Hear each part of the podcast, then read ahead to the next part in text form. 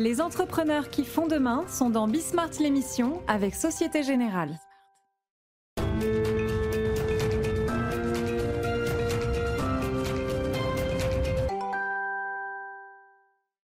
Salut les amis, c'est Bismart, l'émission. Euh, on est reparti. Alors on est reparti. Euh, hier, on était focus industrie. Là, on va être focus euh, scale, croissance, l'échelle, monter, monter vite. Eh, monter vite d'ailleurs. Tiens, c'est l'une des questions que je poserai à Arnaud Tiberge. on a encore une sacrée levée de fonds quand même. Hein, il faut bien le dire là depuis depuis la reprise des activités. on va dire même depuis septembre, elles sont en train de se multiplier. Donc là, c'est euh, je ne l'ai même pas noté, dites donc. Ah oui, 140 millions d'euros. 140 euh, millions d'euros. Petit joueur, euh, Arnaud, 140 millions. 140 millions d'euros, maintenant on se lève à peine, vous savez. bon, on va voir ça, tout ça. Et on terminera justement, donc Arnaud, Sendin Blue, Arnaud Tiberge est avec nous et on, on verra ça ensemble. Et on terminera avec euh, Hugues Lebret, alors, que vous connaissez forcément, euh, alors ancien banquier au cœur de la Société Générale euh, pendant l'affaire Kerviel, qui ensuite a monté le compte Nickel avec un, autre cofondateur avant de se faire racheter par BNP Paribas. Puis ça y est, je crois qu'après avoir fait l'intégration de, son compte Nickel dans la banque, maintenant, bon, bah voilà, il est, il, est, il est entrepreneur, il reste entrepreneur.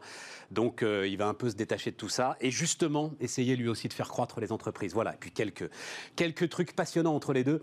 C'est parti c'est Bismart, on y va.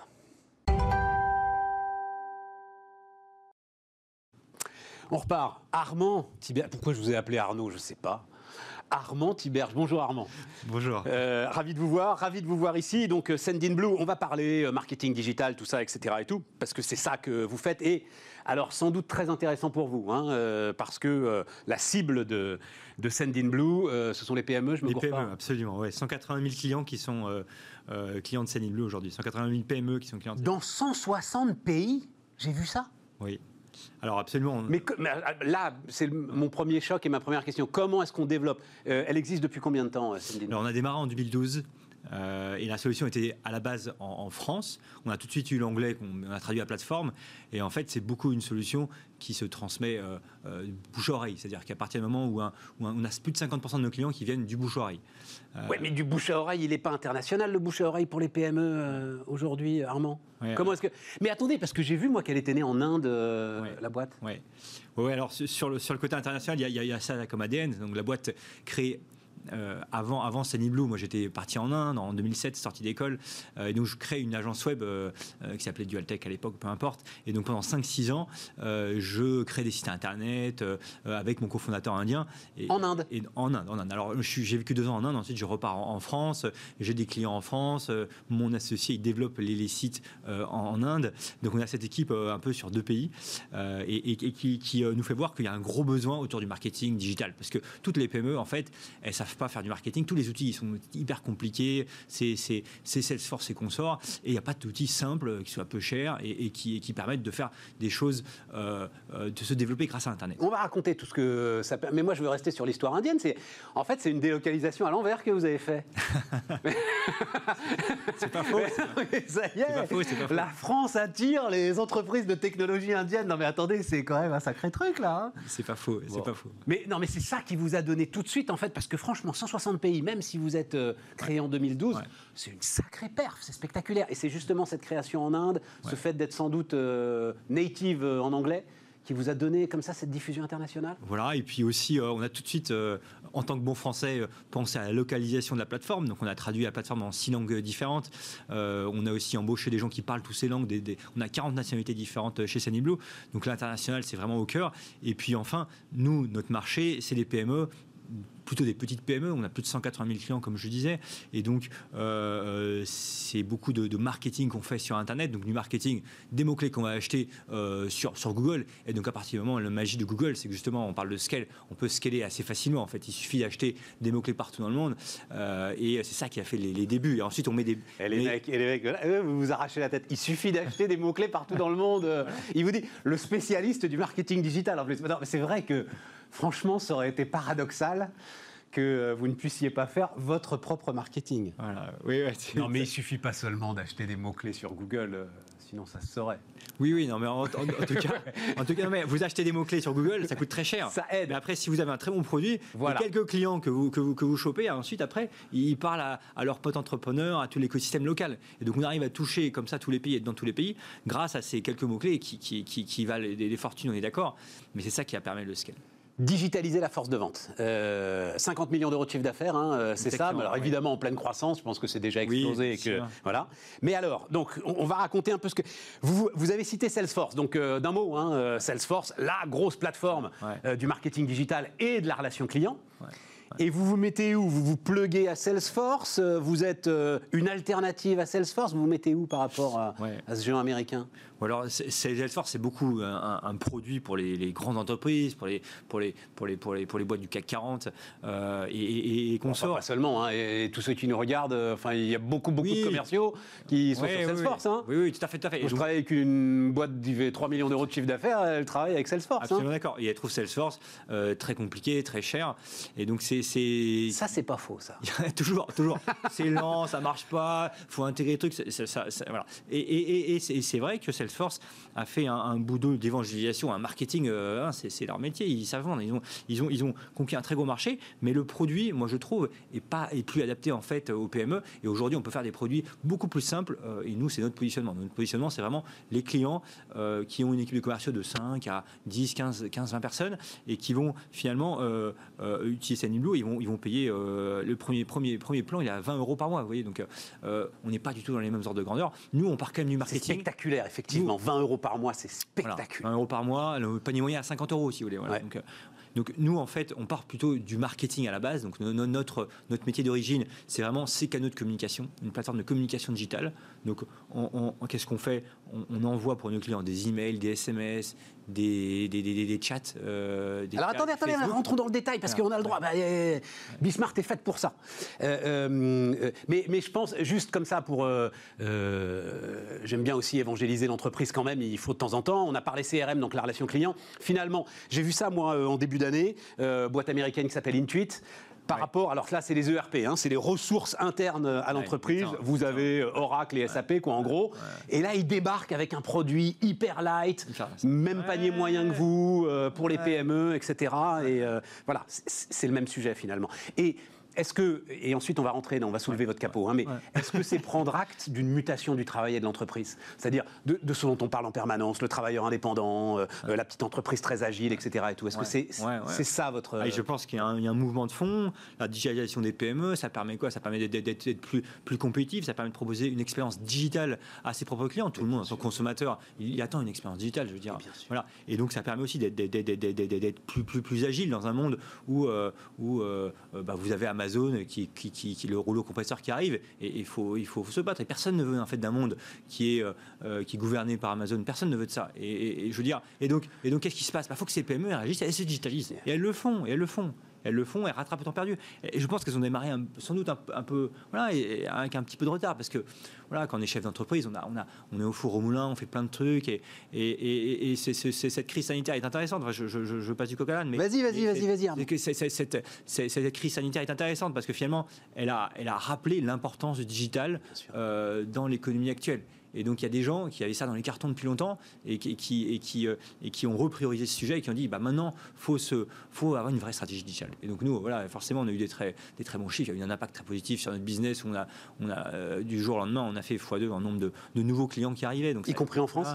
Il comprend en France, absolument. Ah, c'est une super nouvelle, ça. non, c'est une super nouvelle. Euh, demain, euh, euh, France Num qui s'occupe justement d'essayer de, pousser les TPE, les PME, mais, en gros, eux, c'est les TPE, c'est le boucher, c'est le charcutier, c'est le fleuriste, etc. C'est même les commerces à se digitaliser. Ils vont faire justement une matinée demain pour essayer de, sensibilisation. Et, voilà, c'est le moment et il y a un momentum. Mais c'est très intéressant quand même ce que tu me dis, Armand, parce que bah, lundi, lundi, ouais, c'est ça, lundi, à ta place, il y avait Miracle oui, euh, qui est alors une autre brique finalement du e-commerce. Hein. c'est la plateforme. Malheureux, c'est 300 millions de dollars qu'ils ont. Oui, mais la même chose.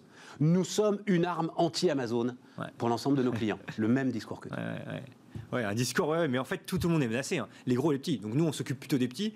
Euh, voilà, c'est le tissu économique. Il y, a, il y a aussi les gros. Hein. Donc tous leurs clients, finalement, ils voient leur modèle économique qui est, qui est, qui est chahuté par rapport à Amazon. Donc oui, il y a exactement les mêmes problèmes. Non, et puis au-delà, tu portes un discours, toi, européen.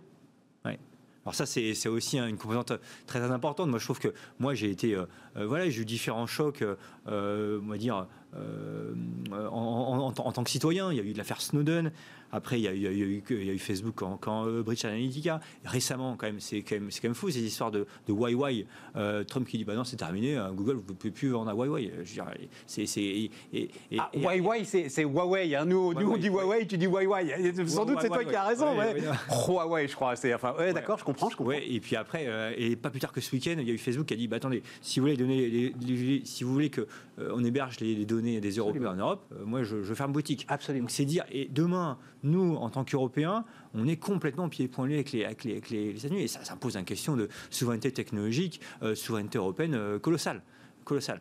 Euh, voilà, moi, je suis le premier, je veux dire, j'utilise Gmail, euh, LinkedIn, Facebook, tout ça, c'est que des outils qui, sont, qui, sont, qui sont américains. Et donc, chacun a un peu choisi son camp. Donc, il y a, la Chine, la Russie, et, qui ont créé des gens technologiques, et les États-Unis, et l'Europe, là-dedans, elle, est nulle part. Et pourtant, elle a une vision, elle a une philosophie qui est un petit peu différente des États-Unis, où justement, elle met la, donnée privée, la, donnée des, consommateurs au centre, et, la, la, protège et la sanctuarise. Alors qu'aux États-Unis, il, il, il y a une politique et on, enfin, on l'a vu avec cette affaire de, de, de Cambridge Analytica qui, est complètement à l'opposé, où finalement tout, tout s'achète et tout se vend. Et oui, c'est ça, c'est tout s'achète et tout se vend, bien sûr. Et, donc, et donc je pense que, que sur ce, il y a un ADN européen qui est différent, qui, qui d'ailleurs euh, qu'on doit, doit à l'Allemagne, mais je pense que si nous, la CNI en France, c'est quelque chose de, de, très, très, très important. Il n'y a pas d'équivalent euh, aux États-Unis de, de, cela. Et donc, euh, avoir des géants technologiques européens qui puissent proposer une, philosophie, une, approche différente de ces questions autour des données, parce que demain, vous avez beau héberger vos, données en, Europe, euh, chez Amazon, dans un data center en Irlande. Enfin, demain, si Trump il dit euh, c'est terminé, euh, maintenant Amazon, tu n'as plus le droit de, vendre à telle ou telle entreprise, Amazon, il s'exécutera. Donc, il faut, je veux dire, il n'y a pas que l'histoire du stockage des données, il y a aussi l'histoire de la nationalité du, siège social, le siège social. Donc, c'est là, c'est là où entre en jeu bah, des, des, géants européens qu'il faut construire et, qui restent à construire, malheureusement. Super intéressant. Hein super intéressant. donc moi, voilà, je suis assez fier de m'inscrire dans ce. C'est Macron qui a un peu lancé le truc autour de la souveraineté technologique. Je crois c'est. c'est Macron. non mais ça c'est intéressant. tu lui fais beaucoup d'honneur. Oui, non, non, Mais oui, non, mais non, mais. Ouais, enfin bon, euh, il a donné nos données de santé à Microsoft, euh, Macron. Oui, hein donc euh, voilà. dans tout ce discours que tu viens de tenir, qui est passionnant. C'est un discours. C'est Microsoft, même si Microsoft est peut-être un peu à part, mais c'est Microsoft qui gère le Health Data Hub. Mais tu as vu que le fondateur de Spotify, dont j'ai oublié le nom malheureusement euh, côté euh, pour le coup à Wall Street, prend un milliard de son argent, hein, mm. un milliard de son argent, ben, pour l'investir dans des boîtes comme les tiennes finalement. Mm. Pour l'investir, il, lui, il veut exactement comme toi mm. des, géants européens. Mais ça passe par des levées de capitaux qui sont ces levées de capitaux que vous arrivez à faire maintenant quand même là, euh, Armand. Il y a un changement, pardon du mot, de paradigme quand même là-dessus. Hein. Oui, oui, c'est vrai. Quoi. On voit euh, là, il y a Miracle, on est un très bon exemple. Il y a un montant de, levées qui sont plus importants. Je pense que si le secteur est plus mature, les gens ils voient bien que, que c'est un truc sérieux le digital en fait. Hein, que, que les, nous, par exemple, on est sur le SaaS. Moi, j'ai moi j'ai levé déjà de l'argent avant. Les gens ils m'ont regardé, ouais, non, mais attends, les petites PME, machin, qu'est-ce qu'elles vont dépenser, la digitalisation, ouais, c'est un, petit truc et tout.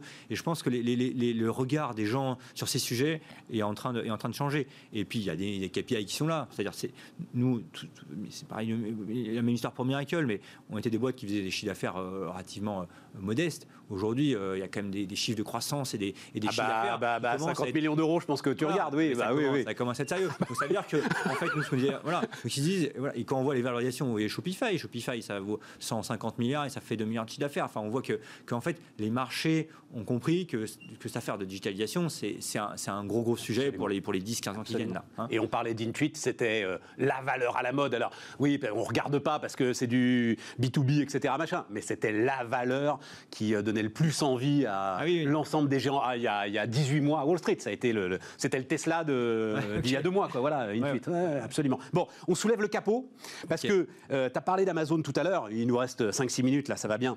Euh, moi, j'ai lu dans ce que vous offrez aux PME des trucs. alors, Dieu sait qu'on pratique Amazon, donc on connaît. J'ai jamais eu ça, moi, de la part d'Amazon, par exemple. cette histoire, mesdames, messieurs, taux de transformation. Hein, si vous avez un Si vous travaillez sur un site internet, vous connaissez taux de transformation, c'est-à-dire je visite le site, voire je remplis un panier, et puis je m'en vais. Et toi, tu vas t'appuyer là-dessus si un panier a été rempli pour le reproposer. Voilà, exactement. Donc, c'est ce qu'on appelle la relance de panier abandonné. pardon. Donc, c'est des, algorithmes qu'on appelle de marketing automation. Donc, ça permet d'automatiser un peu les actions marketing parce que, idéalement, euh, enfin, idéalement, on va dire que la façon la plus naturelle, c'est de faire à la main, mais on ne peut pas relancer tous les paniers à la main. Donc, en fait, on met en place des règles. Donc, par exemple, un relance de panier abandonné. Donc, le client, il va mettre un produit dans son panier il va, il, va, il va partir et deux heures après, on va lui envoyer par exemple un, un, coupon d'induction ou alors on va lui dire mais attends, t'as abandonné ton panier, est-ce que tu veux pas payer? Et ça, en fait, ça augmente de 10% le taux de conversion sur le site. Donc c'est des trucs très très simples à mettre en place. Euh, ah oui, parce que euh, comme ça, le, client, il peut, il peut aussi être un peu excédé. Là. Mais ça, si je l'ai abandonné le panier, c'est que j'ai pas envie d'acheter. Non, ça, à chaque fois, c'est euh, parce qu'il y a le petit coupon de réduction ou parce qu'il y a le petit geste clientèle qui fait la différence Ça marche pas en effet à tous les coups. On en récupère, on en récupère 1, sur 15. Bah, mais ça, suffit tous les, tous les paniers qui sont faits, c'est quand, quand même énorme.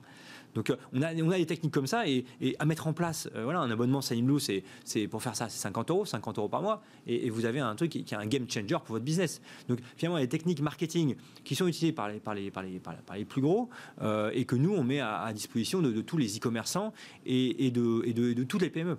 Donc voilà, on prend, ça c'est un exemple e-commerce, mais on a d'autres exemples dans les, dans, les, dans les PME, dans le B2B. Il y a beaucoup de sites B2B. Aujourd'hui, il y a une expérience digitale qui est, qui est, qui est quand même pas, pas, encore assez poussée. Donc justement, on peut mettre en place des, des, des, scénarios intelligents qui vont, par exemple, euh, si, si, une personne va visiter certaines pages, on va dire, on va le scorer, on va dire, attends, ce gars-là, faut que tu l'appelles, par exemple et là, ça passe dans le CRM, et donc après, et commercial, et après, on va suivre un process de Et là, on est vraiment pas loin de Salesforce quand même. Voilà, et, tiens, ça aussi, euh, question qui, qui, est en train d'émerger là euh, en ce moment. Il faut absolument euh, traiter le client business comme on traite le client particulier. Le, le, le B2B veut être traité comme le B2C.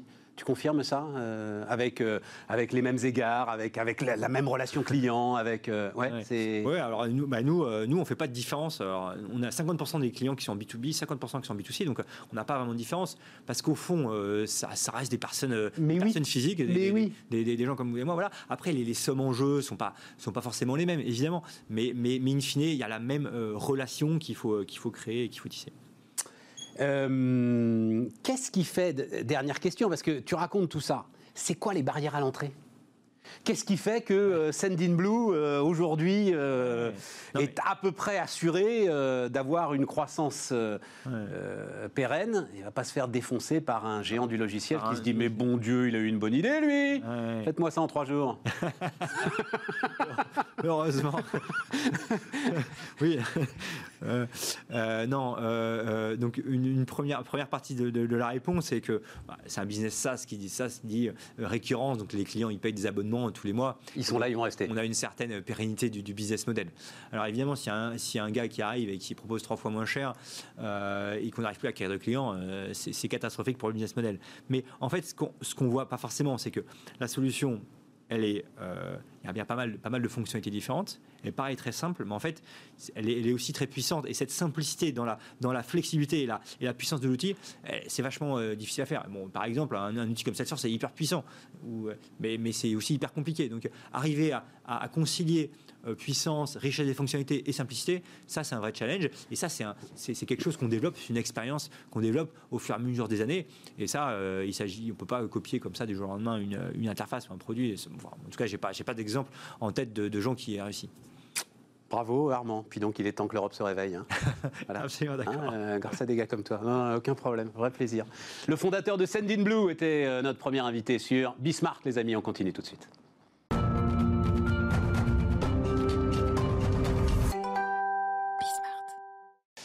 On repart, les amis. Euh, on repart avec. Alors, on repart avec euh, un chef d'entreprise euh, dont je vais faire la connaissance. Bonjour, Albert Batti. Salut, Stéphane. ravi de. Alors, bah, on va se tutoyer, même si on se connaît pas, parce qu'on se tutoie ici, de toute façon. David, tu tutoies ce que je connais. Enfin, bon, bref, allons-y.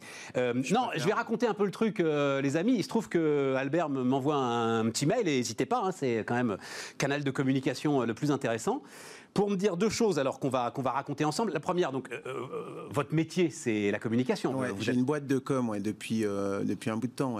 Qui s'appelle? 10 ans. s'appelle Heads Up. Et qui a quelle spécificité On fait de la stratégie de communication pour, pour des très grands groupes quand même. Ouais. Est-ce que je reviens d'Afrique et je m'occupais d'un groupe coté en bourse là-bas, notamment au Cameroun. Et puis, euh, bah, j'ai bossé avec des, des, des, des, boîtes très sympas qui, qui estiment que j'ai, euh, en plus de la double culture, hein, euh, mais surtout un double bagage qui fait que je viens de, de- d'en bas et que le, le, le ba- le bagage intellectuel que j'ai fait que je peux retranscrire les idées qu'ils ont avec des gens beaucoup moins érudits, par exemple. Vous voulez dire avec des gens qui parlent comme vous et moi, quoi. C'est-à-dire, vous pouvez, euh, vous, vous pouvez traduire l'énarque polytechnicien en langage courant. Voilà, j'y arrive. le- arrive. Par exemple, on- je pense qu'on va l'aborder. euh, je suis investisseur. On a repris la boîte André. Ah ben non, mais on va, on Voilà, va parler l'a que de ça. Attends, d'abord, on raconte le Bah, parcours. en fait, c'est la même chose. Non, non, non, mais attends, restons d'abord sur le. le- J'arrive à traduire Ouais, euh, l'énarque, là. Mais non, mais oui, mais, Alors j'ai fait une petite. Alors ce qui est très drôle, c'est que j'ai fait une petite formation à l'ENA, qui- était, enfin à l'ENA, qui était euh, réservée aux hauts cadres africains. Et je suis passé, parce qu'à l'époque j'étais chargé de mission euh, chez Jean-Louis Borloo, et je suis passé, je leur ai écrit un mail, comme je t'ai écrit un mail à toi, pour leur dire ouais voilà, euh, j'ai la double nationalité, ce qui n'était pas vrai. Et euh, Nationalité quoi? Franco-Camerounais? Ouais, franco-camerounaise, ce qui n'était pas vrai, pour accéder à cette formation de haut niveau. Et comme ça, ça me permettait pas de, ça me permettait de pas faire le long parcours que je, de toute façon, je n'aurais pas pu faire. Et en plus, parce que dans l'administration française, et ça, ça m'avait vraiment énervé, euh, pour pouvoir euh, bénéficier de, de- de- du salaire équivalent à, à ce que je, je valais, il fallait avoir un profil bien spécifique. Il y a une espèce de, di- Ah bah de, une de point à diplôme. Ah, voilà. mais, euh, bah, bah, bien sûr. Voilà. Donc, ils m'ont pris la tête, même s'ils m'ont payé parce que j'étais patron, que je pouvais montrer mes fiches de paye. Mais par la suite, c'était beaucoup plus simple. Une fois que j'avais fait la formation de l'ENA. Énarque. Voilà, de dire, bah ouais, ouais, parce qu'en plus, ils me le donnent. Ils me donnent un certificat. Oh, et c'est ils disent, incroyable. ils donnent un certificat, ils disent, euh, voilà, maintenant, Bon, euh, ça bon, va. bah, tu l'as fait. euh. non, c'est génial, c'était trop fort. Et puis en plus, on voit le, le petit truc, donc euh, cadre A, plus, A prime, là, les, les, les machins tout en haut, super bien payés. Mais ceci dit, euh, je, je, je les valais, et c'est ça qui était un petit peu frustrant au départ. Tu sais, alors je sais pas si c'est encore vrai, mais c'est une question que j'ai envie de te poser. Il se trouve que moi, bah, j'ai fait des études il y a longtemps, hein, c'était il y a 35 ans. École professionnelle et euh, école professionnelle d'assez haut niveau. Et tu voyais effectivement des cadres africains donc, qui venaient euh, dans des partenariats particuliers. Tu te disais c'est génial. Tu te dis, et je continue à le penser, la seule solution à une masse des problèmes internationaux et mondiaux qu'on a, c'est qu'à un moment quand même, ce foutu continent arrive à sortir du marasme dans lequel il est en permanence. Sauf que tu réalisais très vite en discutant avec ces gars-là que c'était le recrutement le plus inégalitaire du monde que euh, l'ensemble des gars qui arrivaient en fait dans ces formations euh, en France et peut-être dans d'autres pays européens étaient fils d'eux forcément fils d'eux Ah oui, et qu'ils que- avaient bénéficié de tous les passes droits possibles et imaginables et que mais non Attention, mais c'était un truc non, mais je, je tiens à dire, c'est pas mon cas. hein, bah, je, mais non, non, Voilà. mais je m'en rends compte Hein. et que bah oui puisque tu as dû mentir enfin tu as dû y aller comme ça Merci. euh, borderline etc Ouais, un petit peu obligé. Après, euh, après, il y a quand même quelque chose. hein. Il faut quand même le, le- le dire aux gens qui nous regardent. Après, il y a les compétences. C'est-à-dire qu'on peut, on peut raconter, broder un petit peu la vérité, mais si derrière ça suit pas, si derrière il n'y a pas de résultat, moi la force que j'ai eue et ch- je vais pas dire la chance parce que j'ai vraiment bossé pour ça, mais les, les compétences que j'ai, elles font euh, jeu égal avec des gens qui, euh, qui ont des moyens énormes. Et c'est ça qui, qui fait que bah, je monte au fur et à mesure. quand tu dis quand tu dis euh, venu de la base ça veut dire quoi venu de la base? J'avais rien, j'avais j'avais aucun contact. Moi, si je reprends ce que me disaient mes parents, Mais ça veut dire faudra que tu sois comptable. Ça veut dire que les, les- les études. Un, un exemple tout bête. Je ne savais pas qu'il y avait euh, Sciences Po. Je, je ne savais pas qu'il y avait des concours machin. HEC, on se dit, c'est des écoles à 100 000 balles en francs hein, euh, à l'époque. Ouais, ouais, bien quand j'étais jeune, bon, c'est inaccessible, c'est pas pour nous. La politique, j'ai toujours cru qu'il y avait une école de la politique. C'est par la suite, quand ils sont venus me chercher, vous êtes patron, euh, venez. Bah, j'ai pas fait l'école de la politique. Mais de quoi vous parlez, Monsieur Batti Il n'y a pas d'école de la politique. On a, on a envie, on est passionné, on a des idées. Et euh, je me souviens, c'était tu as Jean-François Lamour. depuis, t'as découvert depuis qu'il y avait bien une école de la politique. Elle Il y a, s'appelle l'ENA. il y a des, y a des, il y a- alors il y a des réseaux, il y a des affiliations, évidemment, mais c'est tous les secteurs d'élite, même dans le sport, même dans le sport, puisque j'ai aussi côtoyé un petit peu le Ah oui, mais, sport. oui, mais dans le sport, c'est obligé que ce soit un secteur d'élite. Non, mais je parle pour réussir. Attention, parce qu'en plus, je viens d'Afrique, je vois comment ça se passe avec les agents. Euh, Il y a des sportifs qui n'auraient jamais réussi s'ils n'avaient pas eu tel agent. Ouais. Euh, donc euh, les réseaux, malheureusement, bon maintenant je- j'en bénéficie- j'en bénéficie aussi. Donc Bah, maintenant, a priori, si tu es cohérent, tu dois être le réseau de ceux qui n'ont pas de réseau.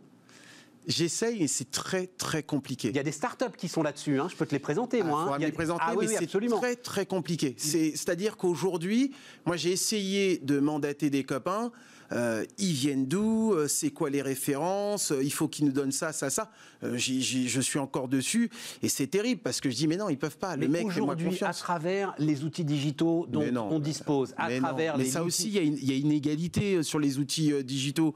Moi, j'ai eu, eu à collaborer avec Orange. J'ai lu le bouquin de Stéphane Richard et il le dit dedans. Il y a une, une égalité, euh, inégalité euh, énorme et en plus croissante. Pas sur un gamin de 20 ans aujourd'hui. Me dis pas qu'un gamin de 20 Ça ans dépend, aujourd'hui, ça- il n'est pas capable. S'il veut y arriver, Ah, bah il n'est voilà, pas capable d'aller Ah sur LinkedIn et d'aller voir. Oui, mais on en recommence. Moi, Ah j'ai bah fait des grosses conférences pour remettre euh, des gamins à l'emploi et les moteurs et les barrières, elles sont au niveau psychologique. Donc, encore une fois, pour toi, c'est super simple parce que tu as reçu une culture, tu as été dans un certain cadre. C'est d'ailleurs ce que j'ai découvert avec le temps, parce que j'ai eu l'opportunité de rencontrer des gens qui m'ont dit, mais tu fais fausse route, là où j'avais des croyances. Et toutes mes conférences, et chaque fois que je discute avec des gens, je leur dis, il y a les croyances et il y a la réalité. Et c'est deux mondes différents. Donc ces gamins de 20 ans... Tu as écrit un bouquin sur eux d'ailleurs, hein, sur, enfin Oui, sur l'accès à l'emploi. Voilà. Exactement, ça s'appelait la solution au chômage chez toi parce que je leur expliquais ce que tu es en train de leur expliquer. Sauf que pour lui, c'est pas ordonné comme ça. Pour toi, c'est simple. Pour toi, c'est même quelque chose d'évident. Ouais. Pour moi aussi maintenant. Mais pour le faire encore maintenant et pour coacher en plus des patrons, euh, travailler avec des gens et de me dire, mais là, ce que je vous dis, vous le voyez pas pas forcément des gamins qui, euh, qui sont en, en- en cité ou dans des, dans des zones euh, prioritaires ou euh, d'évaluer. Ouais, mais Même, même certaines personnes qui n'ont pas reçu ce cadre et cette culture, qui ne le voient pas quand on leur parle.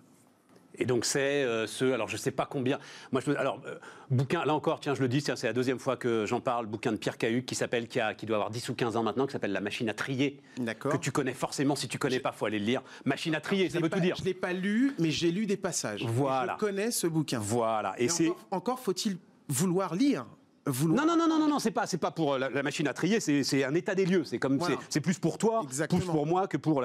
mais c'est là où on a eu ces premières estimations de peut-être un million de gamins aujourd'hui, peut-être un million et demi aujourd'hui, qui sont en dehors de tout. En bien dehors de tout système social, en dehors de, Oui. de toute euh, structure d'encadrement. Il n'y a plus personne, même pour essayer de les ramener, d'aller les On chercher. peut être honnête. Regarde, je t'envoie un mail. Alors, je l'ai je l'ai envoyé parce que euh, connexion. Les gens, euh, quand on est dans le business, Stéphane Soumier, c'est une sommité, on connaît, c'est un passage très sympathique qui valorise. Mais tu as beaucoup de gens qui ne savent pas ça. C'est-à-dire qu'aujourd'hui, il y a un besoin de- de- d'information qui n'est pas mis à disposition de certains. Alors là où tu peux me rattraper, c'est me dire non, Albert, c'est faux. Non, non, il est mis à disposition, mais encore une fois, de, de- de se lever le matin et d'avoir vraiment la culture du d'aller chercher parce que c'est ça. Albert, je vais te dire, je sais très bien, en 15 ans, il y en a 5. Des, je vais appeler ça des sorties de nulle part, qui sont tous passés à l'antenne d'ailleurs, les 5. Voilà. Et Voilà. moi, j'allais te le dire, Cinq. j'allais te remercier en disant. Sur peut-être c'est 2000. ex- Extraordinaire, tu vois. Encore une fois, moi, je, je- je l'ai dit quand je suis passé sur d'autres chaînes, j'ai dit, mais déjà, quand vous parlez de, de diversité, j'en ai, j'en ai un peu ma claque de voir que des présidents d'associations. Trouvez-les, les, les, les chefs d'entreprise, parce que c'est vrai qu'il y en a très peu. Tu sais comment ça se passe On n'a pas le temps. J'ai pas le temps, moi. Je sais bien. J'ai pas le temps. Je sais bien, Si j'ai pas, ça. si j'ai pas une vidéo YouTube, un truc quelque part pour me raccrocher, pour me dire le gars va avoir un discours à peu près cohérent et je vais pas me retrouver piégé, parce qu'on a une forme de responsabilité nous aussi. Oui, je sais bien. Euh, euh, même toi, quand euh, je reçois ce mail, je vais quand même regarder qui c'est le gars. je sais, je l'envoie- je l'envoie pour ça. Mais je évidemment. suis à droite à gauche. Donc, donc on peut pas non plus mettre n'importe qui à l'antenne. Enfin, moi, je considère que c'est notre Oui, on nous, le responsabilité. dit, on nous le dit tout le temps. J'ai eu ce, j'ai eu ce discours avec Ruth Krief qui me disait Mais attendez, euh, j'ai des rédacteurs en chef, euh, je reçois des gens. Je dis Oui, mais il y a un moment donné, vous êtes une femme, parce qu'elle était euh, dans une conférence où elle parlait un petit peu de, de- des problématiques liées aux femmes. Ouais. Je dis On a les mêmes problématiques chez Ouais. Donc ce serait bien qu'on qu'on puisse se ramener. Oui, Ouais. bah alors écrivez-moi tout ça. Puis derrière, ça ça, ça, ça a rien donné. Je la comprends. Je vais vous dire une chose. Allez, je vais faire un petit tacle. Je la comprends, mais je l'excuse pas. Voilà. Et je vais vous dire quelque chose, c'est la même chose pour Constante Benke. C'est, c'est Je sais pas qui c'est. c'est. C'est, la patronne d'Europe 1. Mais qu'est-ce qu'elle a là Mais on va pas se mettre à taper sur la Non, patronne d'Europe 1 là. non, on Moi, j'ai- on est tout petits, nous. Tu sais, alors, on est Bismarck. C'est pas, c'est pas ça. On aime tout le monde. Non, non. Mais en plus, je la connais, Tu- Constance tu- Benke. Elle tu- était déjà là il y a Non, 30 mais ans quand j'étais à Europe. plus, je vais te dire un truc. Elle est géniale. Mais c'est pas ça. C'est juste pour t'expliquer qu'à un moment, quand tu me dis, oui, mais Albert, je vérifie machin. Eh ben moi, je t'invite à prendre quelques risques. Tu le fais avec moi. T'as regardé, oui, ça tient la route, oui, il va pouvoir discuter, mais je t'assure qu'il y a des pépites. Et ces gens-là, et des fois, tu auras peut-être des tollés parce qu'ils savent pas forcément bien s'exprimer. Mais quand on leur laisse un peu de temps, une fois qu'on leur dit, voilà, tu sais un peu, les codes, c'est comme ça, il va falloir que tu te comportes comme ça, et après, tu vas pouvoir faire euh, glisser ton message, on a des, on a des super surprises. hein. Moi, je suis... Je te euh, dis 5. En 15 ans, 5. tu m'as tué. 5. Mais, mais, mais, mais, mais, les 5 qui avaient été écrits, ah, mais je m'en souviens, je les ai en tête, les 5. Les 5 qui avaient été écrits, euh, bah, les 5, ça a été un truc assez dingue, voilà. Et c'est vrai que je me souviens d'un ingénieur chimiste spécialiste euh, des fluides pétroliers. Tu vois, ça, ça s'invente pas un truc comme ça. Non. Le gars, il est bac plus 75 000. Simplement, il n'est pas né au bon endroit, il n'a pas les bons réseaux, il n'a pas le bon contact, etc. Il sortait du studio, il avait trois SMS pour des embauches. Bah, Et là, là, là, là, t'es- Et en là, plus- tu te dis que tu as servi à quelque chose, donc tu as parfaitement eh ben, raison. Exactement. Moi, je te dis, je suis super content. Tu vois, parce qu'au départ, j'hésitais un petit peu. J'ai reçu des messages. Albert, attention, parce que Stéphane Soumier, très technique, va falloir que tu sois technique. Je leur dis, les gars, ça va, je me défends quand même. Mais attention, il y a Les un certain techniques sur niveau. quoi? Parce que là, il faut qu'on parle d'André. on, va, on va en parler. Ouais, mais c'est peut-être. euh, enfin, mais, voilà. mais, mais après, si tu veux, il faut aussi comprendre qu'il y a notre propre entourage. La, la barrière, elle n'est pas qu'en face, elle est chez nous aussi. C'est-à-dire qu'à un moment Faut donné, qu'il ait le courage, le mec, d'aller se mettre en danger. mais oui, parce que t'as été ridicule, mais, tu Mais te rends pas compte. mais oui. Je me suis fait assassiner, mais qu'est-ce que tu vas dire? C'était pas l'endroit, c'était pas ceci, tu viens, tu tapes, tu fais ton cirque, tu, tu- tu te fais démonter. Mais par ta propre famille, des fois. Mais alors si, si vraiment t'es compétent, si ce que tu dis est vrai, pourquoi t'es pas riche? Pourquoi tu m'achètes pas une maison? Pourquoi tu m'embauches pas? Bon, euh, Albert, euh, on a le temps, mais on n'a pas non André. plus. euh, Oui, voilà. j'ai bien compris, Euh, André, donc, André. parce que ça s'appelle investir dans le retail. Depuis le début, il y a un truc qui s'appelle investir dans le retail. on n'en a pas dit un mot. Donc, André, d'ailleurs, message de. Enfin, je, je- message, je lui ai écrit d'ailleurs, hein, il viendra nous voir, Boris Saragalia, donc le patron de Spartoo. L'ancien, l'ancien patron de. Spartoo, vente de vente de chaussures sur internet, qui se dit je vais descendre, je vais faire l'omnicanal, je vais descendre sur le trottoir, je rachète André, c'est un investissement colossal. Bim, euh, ensuite euh, la série de vagues, on l'a tous vu, euh, grève, euh, Ouais. Covid, ça te met à plat n'importe qui. Ouais, exactement. Là, il nous reste allez deux minutes. Pourquoi est-ce qu'on peut investir dans le retail et pourquoi est-ce qu'on peut croire à une marque comme André? Bah, André, eh, oh, c'est une marque qui s'est échelonnée sur trois siècles. Ça faut le savoir, 120 ans. Ok? Là- Alors oui, parce que vous me dites, elle est un peu abîmée. Mais c'est un super nom. Je crois, on a fait une étude dessus, le nom. Tu as plus de 90% de, de taux de pénétration chez les gens. Taux de Tout le monde- reconnaissance. Tout le monde connaît. Tout le monde connaît. Tout le monde connaît André. Qu'est-ce qu'on met dans les magasins? Parce qu'il suffit pas de connaître, il faut rentrer et acheter des Oui, chaussures. bah, c'est là qu'il faut qu'on soit un petit peu inventif. C'est là qu'il faut qu'on soit un petit peu créatif. Ça s'appelle renouveler, remodeler une euh, marque et la remettre en disposition. C'est en fait, tu veux que je te dise quelque chose? C'est ce qu'on appelle une opportunité. On ne pouvait pas la louper. Moi, ce dossier, je l'avais vu passer il y a 5 ans. Quand on me l'a proposé, on m'a dit, Ah, Père, en plus, tu es un pro de la com, tout ça. Viens avec nous, mets un petit billet, on verra ce qu'on peut faire ensemble. Après, je te dis pas qu'il n'y a pas des problèmes. Je te dis pas que euh, les perceptions, les évaluations qu'on avait fait, euh, c'est pas tout à fait comme ça. Je dis juste qu'il y a une équipe d'investisseurs avec des compétences énormes. C'est ce qui m'a attiré. Je dis juste que le patron qui a repris 30 ans de métier, c'est quelqu'un qui a des super valeurs humaines. Après, parce que je suis toujours un petit peu Le comme patron ça, qui a repris, il vient d'où d'ailleurs? Il vient du- de lui-même du sûr, retail de la chaussure. l'ancien- C'est l'ancien patron d'André. Ouais. Ok, il a eu la boîte d'André pendant 5 ans, si ce n'est plus. Il était chez Eram euh, jusqu'en décembre 2019. C'est quelqu'un qui a 30 ans de métier. C'est quelqu'un qui a un vrai fond, qui a une vraie connaissance. Moi, je suis venu l'épauler. Là où on, on- on- on titille un petit peu, c'est que justement, ça aussi, ça peut faire défaut. C'est-à-dire qu'on a 30 ans, on est dans une bulle. Albert, ça fonctionnait comme ça. Tu vas peut-être pas nous apprendre le métier. Je dis, bah, si, il est possible que je t'apprenne pas le métier à proprement parler de, la vente de chaussures au détail, mais moi, je peux te donner des petites notions. On, on me dit beaucoup, il nous reste 30 secondes, on me dit beaucoup, il faut créer de l'événementiel dans le magasin maintenant. C'est la- exa- quoi? C'est exactement ce pourquoi je suis. Voilà. C'est exactement ce que je leur raconte. Et après, l'événementiel dans le magasin, c'est facile à raconter. Mais maintenant, quelle sorte d'événementiel? Ah oui, c'est compliqué à faire, on est d'accord. Le new retail. Surtout qu'il faut que, il faut que ça coûte rien. Il faut pas que ça pèse sur le prix des chaussures derrière. Oui, mais alors ça, c'est aussi euh, un autre débat qu'il faudrait ouvrir. Mais moi, je, je- je le vois. Tu as vu Alibaba? Alibaba euh, vient, ils sont en train de prendre des endroits en dur parce qu'ils veulent se lancer sur le marché français. Et du coup, ils mettent un système de l'événementiel sur une boutique avec tous leurs produits. On ne peut pas acheter sur place parce qu'ils n'oublient pas leur cœur de métier qui est la livraison. D'accord? Mais on se réinvente via les boutiques. Donc tout ça est très complémentaire. Celui qui va gagner le gros lot, c'est celui qui va réussir à se réinventer, celui qui va être créatif. Et c'est un petit peu pour ça que j'ai été sollicité. Et malheureusement, aujourd'hui, avec tout ce qui se passe, on me dit Albert, c'est pas le moment, c'est machin. Donc il y, a des moments où je suis un petit peu, si, si, c'est le moment, faut, faut ça, c'est le moment de réenchanter le retail, c'est le moment. C'est comme ça. C'est le moment. Bon, ben, on, on, refera le point dans six mois. Ouais, pourquoi pas. Savoir si t'es encore là. Stéphane, hein merci, c'est simple. Un plaisir. T'as pris un risque. Un plaisir. non, ben non, avec toi, j'ai pas pris de risque. non, non, non, non, les, vrais risques sont ailleurs. Albert, c'est fini, fini, fini, fini. Allez, les enfants, on continue tout de suite. Merci.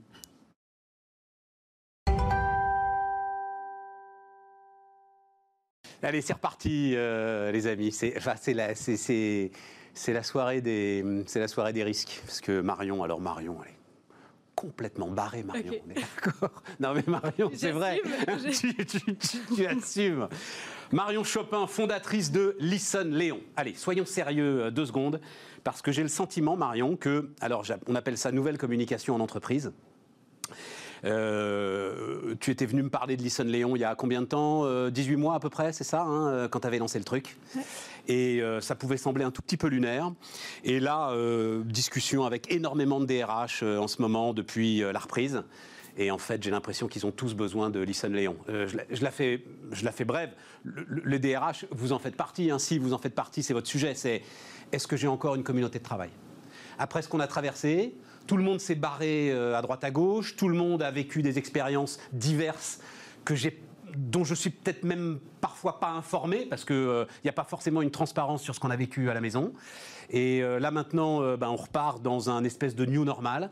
Et euh, il faut que je m'assure que j'ai encore une communauté de travail. Il faut que je m'assure que j'ai encore une entreprise, finalement. Hein, voilà, comme elle l'était euh, il y a six mois. Et je me dis que Lison Léon, c'est. Ouais, alors je pense que c'est hyper intéressant ce que tu dis parce que ça met en lumière un truc fondamental qu'on fait depuis le début. Et effectivement, au début, euh, Lison Léon, c'était les bisounours, mais envoyer des compliments en entreprise. Mais on va raconter ce que tu fais. Vas-y, vas-y, continue. Et, ce que tu mets en lumière, en fait, c'est l'organisation informelle du travail que Maillot décrivait déjà dans les années 40. L'idée, c'est quoi? C'est que ce qui donne vie et pulsation à l'entreprise, à ton équipe, ce qui fait tenir l'équipe pendant une crise, c'est son organisation informelle. C'est la relation des gens entre eux. C'est la réalité sociologique d'une entreprise. C'est ça qu'il faut réactiver. Et c'est ça qu'on fait avec Listen Léon. Alors, Listen Léon, c'est envoyer des messages de félicitations, de remerciements, de... Hein Fort. Fort. Consistant, de 140 caractères minimum. Ah, mais euh, à n'importe qui dans l'organisation. Dans avec une personne avec qui tu as été en lien, où tu peux témoigner euh, de cette action euh, positive. L'idée, c'est d'envoyer à n'importe quel collaborateur, ton boss, ton DRH, euh, n'importe quel collaborateur dans l'organisation. Lui envoyer un compliment fort, anonyme, parce que c'est la garantie d'un compliment sincère, gratuit, authentique, désintéressé. Ensuite, on analyse la sémantique de ce message pour offrir à chaque individu la cartographie de ses forces. Parce que tout le monde en parle des compétences comportementales, mais là, il faut les activer vraiment. Parce que c'est ça qui fait que ton équipe va être plus performante qu'une autre. Si tu arrives à activer les forces de chacun de tes collaborateurs.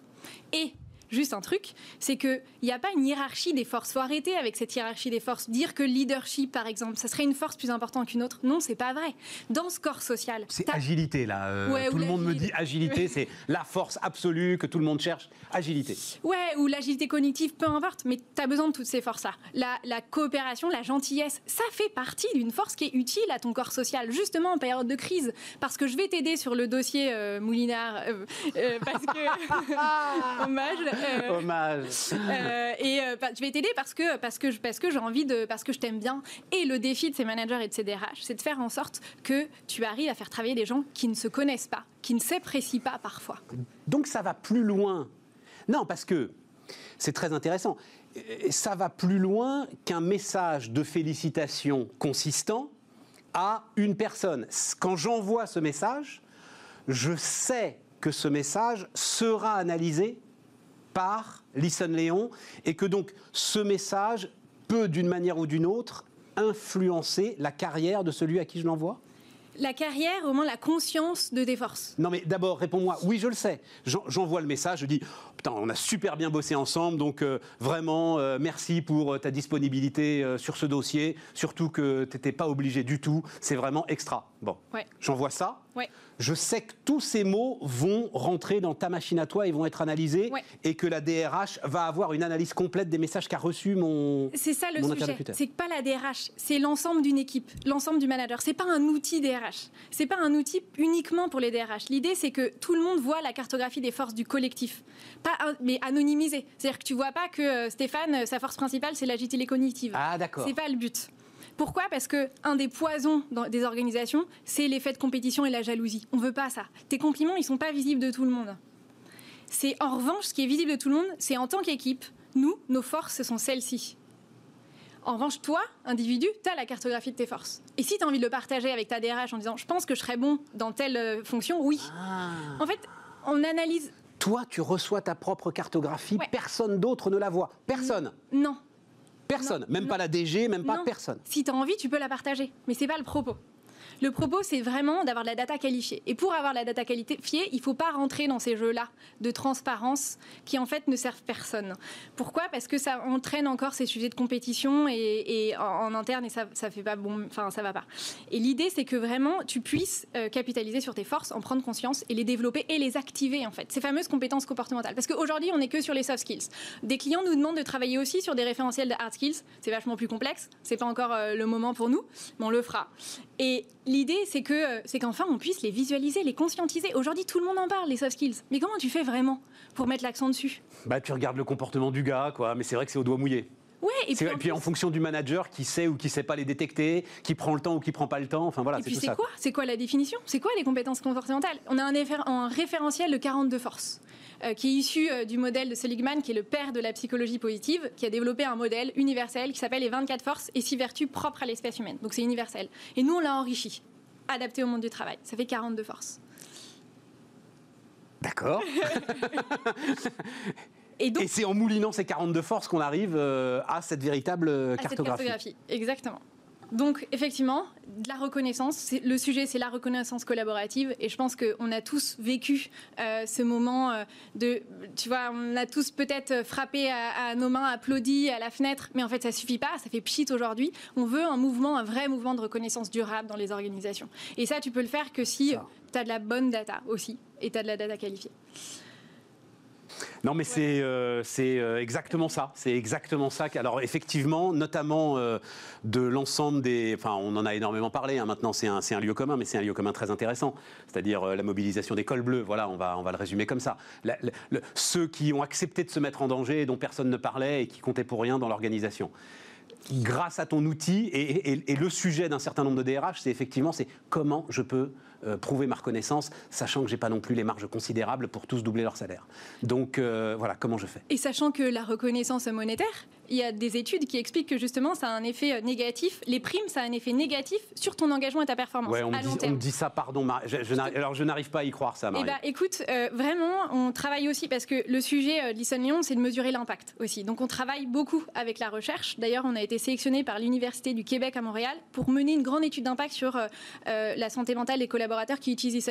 Tu vois, on fait vraiment, on, ess- on essaie de faire des choses euh, Et non, non, non, mais alors va au bout. Donc, et ton histoire, c'est euh, si, Et- si une prime euh, sur ta fait baisser l'engagement. Mais je, je n'arrive pas. C'est pas fait baisser l'engagement, c'est que à long terme, ça ne va pas améliorer la performance du collaborateur.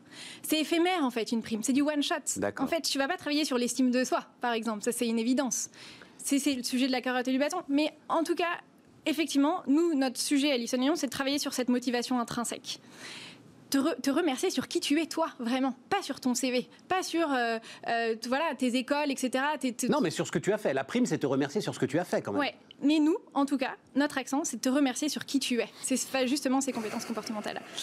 Et l'idée, c'est de se dire, euh, en fait, ça suffit pas juste de dire merci. Il faut aller en profondeur. Et vraiment, je pense qu'il y a eu, un- en tout cas pour nous, d'un point de vue business, il y a un sursaut là de, de- le confinement. Je pense que les managers se sont dit, ok, comment on fait pour renforcer justement ce lien social? C'est ça. et, recréer ce lien qui n'existait plus. Et c'est ça qu'on veut faire. Et je pense que euh, voilà, c'est euh, c'est une chance pour nous. On était là avant et voilà. Mais... C'est la start-up RH post-Covid. Voilà. Hein, Lisa de Léon? Ça te va bien comme euh, définition Euh, en fait, c'est- Une minute, Marion, hein, euh, rapidement. pas uniquement RH. Nos clients, ce sont des leaders positifs, peut-être plus conscients que d'autres que le sujet de la reconnaissance, c'est un sujet de santé publique, c'est un sujet de santé mentale, et qui s'engagent vers ce sujet-là. Donc pas uniquement ressources humaines, l'ensemble des Mais managers. enfin, les ressources humaines, enfin, qui s'occupe de la santé au travail si ce n'est les ressources humaines. Et mais nos clients sont des managers, sont pas les ressources humaines. Ah ben oui, mais c'est... Oui, Et il y a une petite différence quand même. ben, il faudrait pas justement. Il faudrait pas. Il y a- il y a- non mais euh, pardon, mais il y a une petite différence si les gars sont pas des bons managers, s'ils comprennent pas que leur boulot c'est des RH. euh, Ouais. On est d'accord. Bon, ça va. Merci euh, Marion. Merci à toi. Et à bientôt. À bientôt. À bientôt, on va prendre des nouvelles. Les amis, euh, dernière partie de Bismarck tout de suite. Dernière partie euh, de l'émission, je suis ravi de retrouver Hugues Lebret. Bonjour euh, Hugues. Bonjour Stéphane. Euh, avec alors un parcours extraordinaire, Hugues, et, et- et la création de ce que j'ai compris. J'ai reçu un message que tu as envoyé à beaucoup de monde, et de ce que j'ai compris, ça y est, tu as terminé l'intégration du compte nickel au sein de BNP Paribas, et maintenant tu te dis, je vais, je vais faire autre chose, je vais Voilà, tourner je- la page. Je continue sous une autre forme. Je reste président du conseil de surveillance, donc je continue à être proche des équipes, proche des buralistes, proche de la BNP, mais je reprends mon autonomie tout simplement parce que depuis trois ans, bah, j'accompagne pas mal d'entreprises et ça commence à me prendre euh, bah, les deux tiers de mon temps et du coup je pouvais plus continuer à être BNP et en même temps m'occuper de mes affaires, donc il a fallu que je choisisse et donc on a trouvé une solution qui est parfaite. Je reste président du conseil de surveillance, je suis plus opérationnel et en même temps euh, je m'occupe d'accompagner pas mal de jeunes entreprises. On a commencé cette, euh, cette émission euh, avec euh, Armand Tiberge, avec le fondateur de Sendin Blue, qui lève 140 millions d'euros et qui nous a fait une ode. Je dis on a commencé, on a commencé la semaine avec Miracle, 300 millions de dollars, ils ont levé en dollars. Euh, Armand, donc 140 millions d'euros. Et j'ai deux entrepreneurs, qui doivent avoir une petite quarantaine, à mon avis, euh, les deux, qui tous les deux me disent nous voulons donner euh, aux entreprises européennes et aux petites entreprises européennes des armes anti-Amazon. Les deux. Les deux, ils sont dans le commerce, etc. Et, tout. Et, euh, toi, tu veux faire grandir les entreprises, euh, Hugues. Et j'ai l'impression qu'il y a, alors on- sur les marchés, on dit un momentum. Alors, Euh, qu'il y, a- y y là quelque chose qui est en train de se passer. Eux, leur capacité à lever quand même un pognon qu'on n'imaginait pas euh, l'année dernière, même encore l'année dernière. Et bah, des, des- des entrepreneurs comme toi qui sont là pour essayer en plus de- d'aider. quoi. Oui, alors il y a, il y a- il y a deux sujets. Donc c'est vrai qu'il y a beaucoup, beaucoup plus d'argent, il y a beaucoup, beaucoup plus de talent, et il y a des projets beaucoup, beaucoup plus ambitieux qu'il y a pas mal euh, d'années. Et ça, c'est très positif, et ça se voit sur l'emploi, ça se voit euh, dans, dans beaucoup de domaines. Et en même temps, il y a deux sujets qui me préoccupent. Euh, le premier, c'est qu'il n'y a pas de sortie. Donc, euh, il y a beaucoup d'argent qui a été levé dans les cinq dernières années Ouais. qui sont investis en ce moment. Et tu sais, le cycle du private equity, c'est 8-13 ans. hein. C'est-à-dire qu'on lève 100, on investit 90 pendant 4 ans, 10 pendant les deux années qui viennent pour compléter, mais sans faire de nouveaux dossiers. Et après, on commence à sortir parce que c'est le cycle d'un fonds qui est là pour euh, Tout cinq à ans. fait. Tout à fait. Et on a sorti les perles, je dirais, au bout de 8 ans pour rendre ce qu'on appelle le hurdle aux actionnaires, c'est-à-dire le prix au-dessus de la performance euh, qui déclenche ce qu'on appelle l'intérêt des, des gestionnaires du fonds, le carry of interest.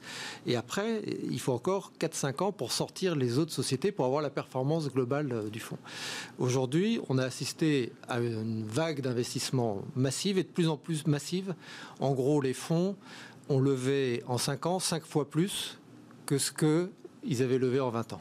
En Europe, en France? En Europe. En Europe. Voilà, en Europe continentale. Ça veut dire que l'argent est là pour financer les très bons projets. Mais il n'y a pas eu de sortie. Or, les valeurs qu'atteignent ces entreprises, qui lèvent ce que tu viens de dire, Ouais, 50 absolument. millions, Qui 60 dépasse, qui dé- dépasse le milliard de valorisation Voilà, mais c'est des valorisations, je dirais, virtuelles. Absolument. C'est-à-dire que c'est pas de l'argent qui est sorti de la poche pour payer 100% Absolument. l'entreprise. C'est, il y a des investisseurs qui ont apporté de manière dispersée ou concentrée 140 millions sur une valeur de l'entreprise qui leur donne 20-30% du capital pour cette valeur-là, avec ou pas des préférences, parce que de temps en temps, sur cette partie de capital, ils se garantissent de faire le double même, tu vois, c'est-à-dire qu'ils Ouais, tout à fait, tout à fait. si l'entreprise vaut Non, mais je vois tout- très bien où du tu, coup, où tu- où voilà. tu vas aller. euh, Et derrière, et derrière, les prix qui sont atteints sont des prix qui ne sont plus rationnels, parce que quand tu rachètes ce type d'entreprise jeune, tu rachètes essentiellement du goodwill, ne sont plus compatibles avec ce que peuvent payer les grands corporates. Donc les sorties pour ces Amazones-là, ce sera soit les marchés, et ils ne sont pas là en Europe, soit les Tencent, les euh, grandes sociétés qui peuvent payer Et ça. à ce moment-là, ce les sera- aspireront. Mais ce ne sera pas Total qui paye Direct Énergie un prix rationnel ou la BNP qui paye Nickel un prix rationnel. Il y a des niveaux à partir duquel elles ne pourront pas justifier ce goodwill et ces prix-là.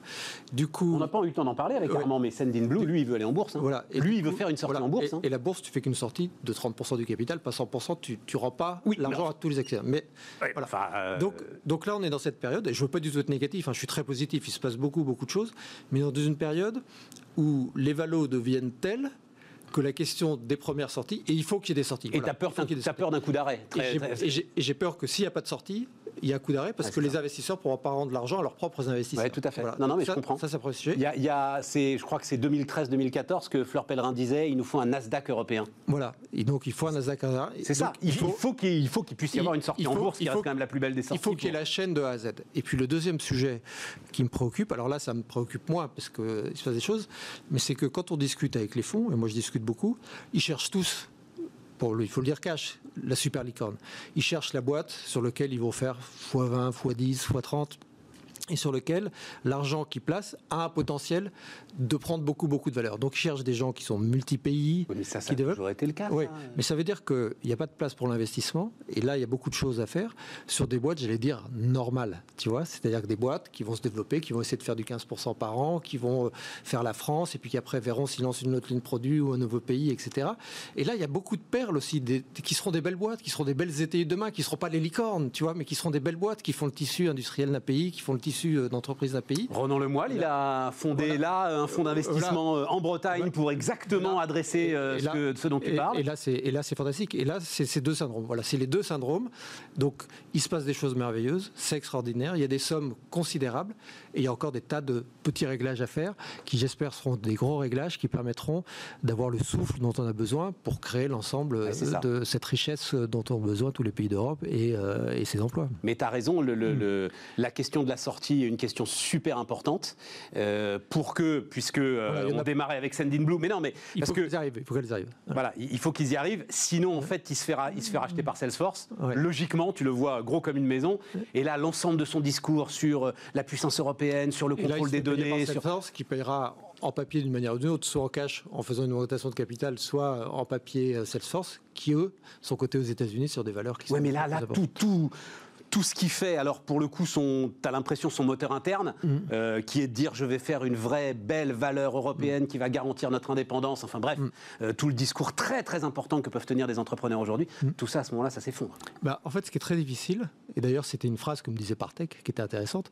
Tant que Donc pas- Partech qui est un important, hein, un important euh, fonds d'investissement, fonds d'investissement, qui, qui doit gérer un milliard et demi Ouais. aujourd'hui, mais qui gérait 400 millions il y a 50. tu Ouais, vois, et, tout à fait. et qui- et- et 70 millions euh, il y a 20 ans. Tu vois c'est bah, c'est exactement l'illustration du, du- du schéma. Me disait que tant que tu n'es pas rentable, tu es valorisé en multiples de chiffre d'affaires potentiel. Ouais. Tu vois?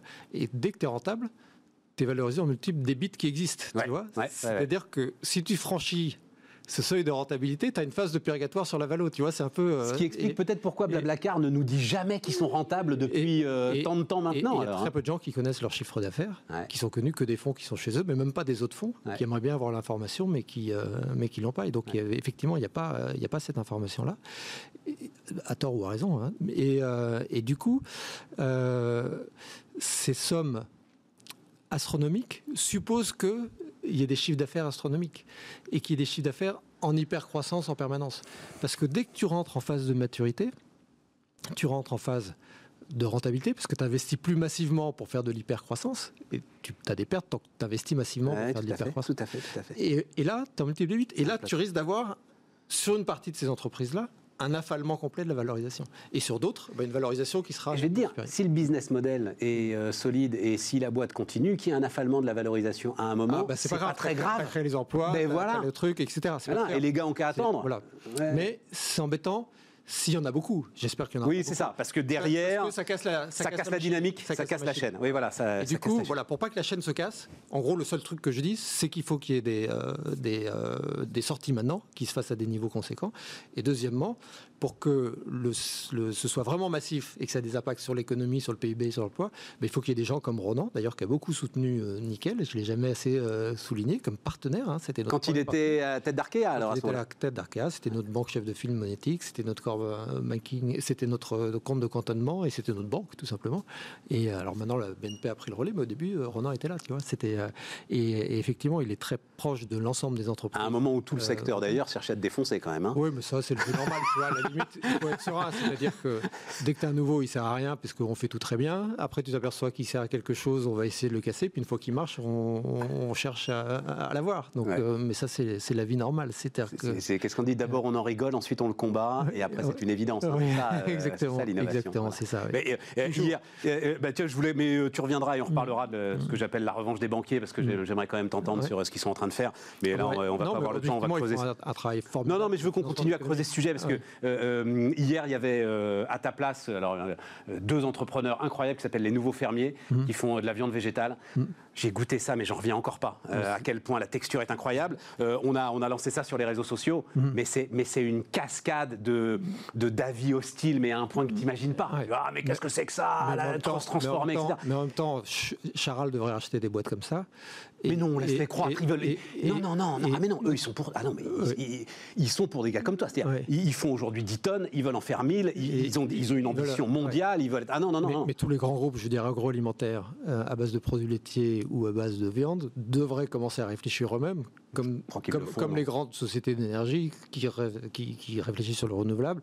Et toutes ces boîtes-là devraient se dire le marché de demain, il sera quand même en grande partie végétal, tu vois, ou la Et donc, forcément, dans leur stratégie, ils ont une allocation qui va être massive pour euh, l'ensemble de ces recherches-là et ces secteurs-là. Mais je crois qu'ils le font. Il y a une tendance. Je crois que Charal. Euh, il y, a, une tendance énorme. Les gars sont quand même très très ouais, Moi je les connais pas. Hein, ils sont très discrets, très discrets, mais je veux dire qu'ils sont très très cortiqués. Non, non, ils ont les pieds euh, mm. là où il faut. Tu tu sers le mentorat, ça sert à quelque chose? C'est-à-dire, euh, toi, Hugues Lebret, au-delà de l'argent que tu peux mettre dans telle ou telle entreprise, euh, l'accompagnement, c'est aussi une forme de mentorat? Oui, c'est très, très important. Et alors, il y a deux formes de mentorat. Hein. Il y a le mentorat qui est gratuit, que j'ai fait par exemple avec le réseau Entreprendre. Donc, tu n'es pas client, tu n'es pas fournisseur, tu n'es pas actionnaire, et tu mentors des jeunes. Et ça, c'est super parce que c'est complètement gratuit et tu n'as aucun intérêt dans la relation. Sauf qu'à un moment, ils disent bah, Moi, je fais une augmentation de capital et j'aimerais bien que tu participes. Et tu peux pas, dans l'esprit du mentorat, faire euh, les deux. Et en fait, moi, ce que j'aime bien, c'est quand euh, on met un peu d'argent dans les sociétés, on rentre dans les conseils d'administration, dans les boards, et on est très actif et on apporte beaucoup de temps. Et c'est vrai que quand tu es un investisseur actif, ce qu'on appelle le smart money, tu vois, be smart, et euh, c'est, tu passes du temps. Tu passes du temps sur les recrutements, tu dis ce que tu penses des candidats, tu passes du temps sur le CRM qu'ils mettent en place, tu passes du temps sur leur organisation, tu passes du temps à leur présenter des futurs clients, des fournisseurs, euh, des solutions que tu as mises en place et qui ont fonctionné. Et du coup, c'est vrai que si tu commences à faire cet accompagnement de start-up, tu mets l'argent et c'est toi qui bosses. Mais c'est bien, tu vois, et c'est génial parce que les entrepreneurs te décoiffent parce qu'ils sont plus jeunes, parce qu'ils ont les technologies plus récentes, parce qu'ils ont une intuition sur un marché que tu n'avais pas vu, et du coup, ils t'apportent énormément, et toi, tu leur apportes énormément en structuration, en relationnel, en longueur de vue, en présentation d'investisseurs, etc. Et du coup, c'est passionnant, c'est passionnant. Et de toucher à des tas de secteurs différents, moi je trouve que c'est très très agréable, à la fois de transmettre, mais de recevoir. Combien tu, peux en faire Combien tu peux en épauler en même temps? Parce que oh. c'est du temps, c'est de l'énergie, c'est de la bande passante, comme ils disent. Oui, c'est de la bande passante. c'est une des raisons pour lesquelles j'ai quitté opérationnellement la BNP, c'est que ça commençait à me prendre deux jours et demi par semaine. Donc là, je viens de libérer, j'allais dire, deux jours de bande passante. Et, euh, mais en gros, de, de manière euh, rationnel. Tu vois, j'investis dans 14 en 3 ans. J'en accompagne 7 de manière assez active en étant au board ou en étant euh, mentoring. Et, et, 7, ça me prend 2 jours et demi. Donc le, maximum qu'une personne comme moi qui passe du temps avec les entrepreneurs peut faire, c'est de l'ordre d'une petite quinzaine de dossiers. Quoi. Et après, après, beaucoup, et après, il faut te structurer, avoir une équipe. Oui, mais c'est full time, tu vois. C'est-à-dire. Ouais, c'est ça. Oui, oui, mais mais mais c'est. Mais en termes d'énergie. C'est pas, en termes de temps, à la limite. C'est en termes d'énergie euh, euh, créatrice. Voilà. Et du coup, il faut être assez disponible. Et t'as et as beaucoup. Alors, t'as du physique, mais t'as beaucoup beaucoup de coups de fil, et t'as beaucoup d'échanges de mails, et t'as beaucoup de relecture de dossiers. Quoi. C'est euh, mais c'est passionnant. il nous reste 10 secondes. Il y a une licorne dans les 15 Ah, j'espère. Là, il y en a une très très belle qui, marche en Chine. Et puis il y a, aussi quelques fintechs qui ont. Elle s'appelle comment la, la, licorne? Elle s'appelle comment? Ah, la future. Enfin Cible Skin qui a craqué le marché chinois sur WeChat et euh, qui vend des cosmétiques euh, avec une, un positionnement très médical et qui, euh, qui, a une société qui a 3 ans et qui fait déjà 10 millions d'ébits, tu vois, et, et, qui se développe très vite. Et L'Oréal adore racheter des entreprises comme ça. Ah, c'est un peu tôt là pour eux. Ils adorent, ils adorent racheter des entreprises comme ça. Il est venu nous voir, euh, Jean-Paul Agon, il a dit, vous savez, c'est c'est comme une plante. Il faut la prendre avec la motte, Ouais. et puis ensuite vous la faites grandir. Ouais, exactement. Il ne faut pas planter la graine, c'est plus compliqué. Hugues Lebret, donc, avec nous. Euh, on avait mis banquier, investisseur, ça va bien. On a fait investisseur, et puis tu reviendras, et on parlera euh, du monde bancaire ensemble, et puis peut-être de ton parcours aussi, parce que moi, je trouve que euh, Bismart est fait aussi pour ça. Il faut raconter des parcours comme ça. À bientôt, Hugues. Merci Stéphane. À très bientôt. Et les amis, nous, on se retrouve lundi. Demain, évidemment, rendez-vous avec Aurélie Planex. Les entrepreneurs qui font demain sont dans Bismart l'émission avec Société Générale.